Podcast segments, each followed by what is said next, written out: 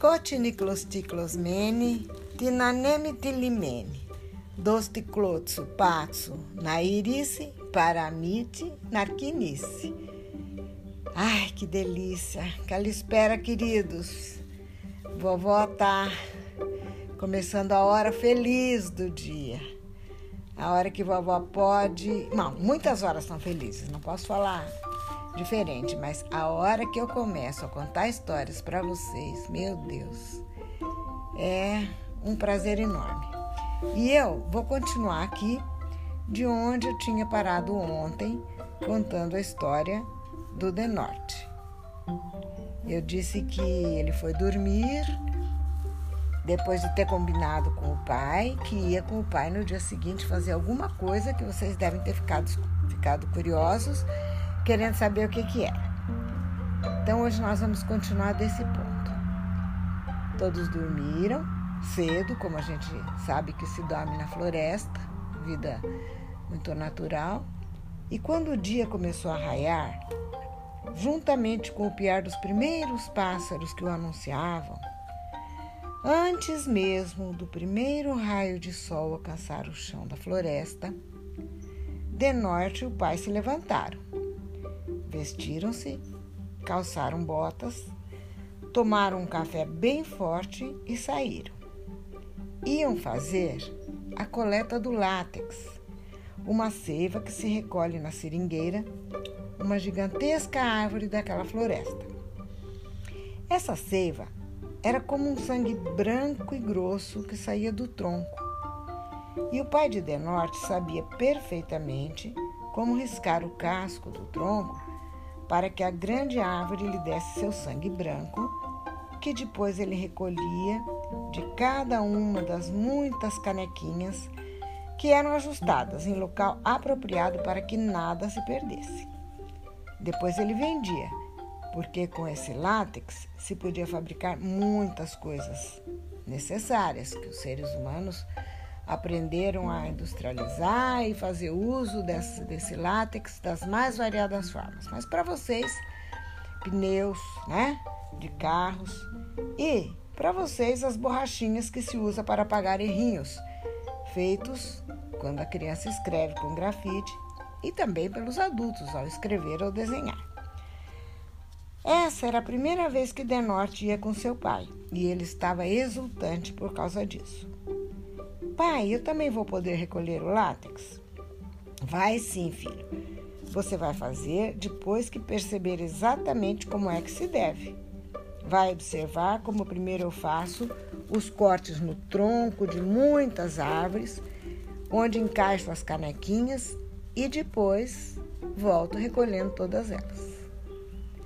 Nisso, nessa atividade, os dois passaram quase todo o dia dentro da floresta fazendo isso.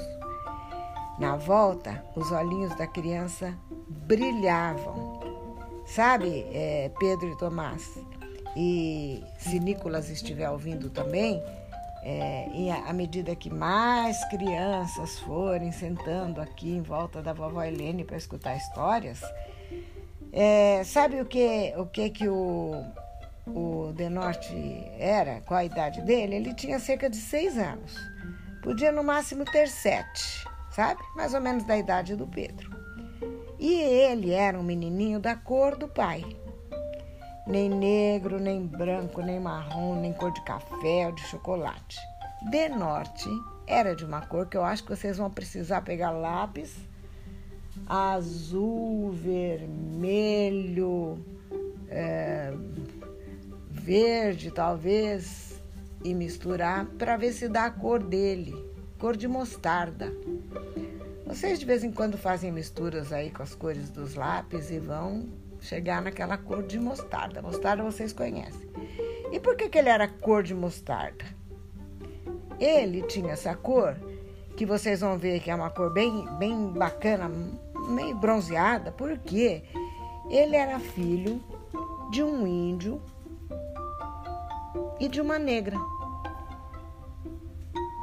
Essa moça, é, a mãe de, de Norte, veio parar naquele pedaço de mundo onde vivem os índios quando um negro criador de gado passara algum tempo lá. Tentara com a família formar uma fazenda de gado na beira aí do, do rio Notenome, mas não tinha dado certo. O gado morreu quase todo, os bois e as vacas não gostaram do lugar, a família foi embora e ficou apenas a linda negrinha que se apaixonara pelo pai de Denorte, um índio. Denorte não se preocupava com assuntos relacionados à etnia ou nada disso, cor de pele. O que importava para ele é que ele sabia que ele era bonito e, na verdade, ele era lindo. Ele tinha olhinhos bem vivos e negros, amendoados, que ficavam iluminados quando ele sorria, mostrando dentes perfeitos. Olha lá, em sete anos. E já tinha dentes perfeitos de criança acostumada a mastigar raízes e frutas firmes. Que nunca comia doce ou mascava chiclete. Então, enquanto ele deslizava com o pai na canoa, rio abaixo, sorria esse sorriso bonito e feliz. Menino tranquilo, feliz, ajustado ali naquela vida, na floresta. E o pai ia remando sozinho. E de norte, plum, novamente ia jogando pedrinhas no rio. Pedrinhas menores, pedrinhas maiores. Plum. De repente, num desses plum que fazia círculos na água, o plum foi ficando maior e os círculos não paravam mais de circular, formando um grande, um enorme, um gigantesco redemoinho. Gente, que girou o redemoinho, o redemoinho girou, girou, envolveu a canoa como se ela fosse um disco numa imensa vitrola.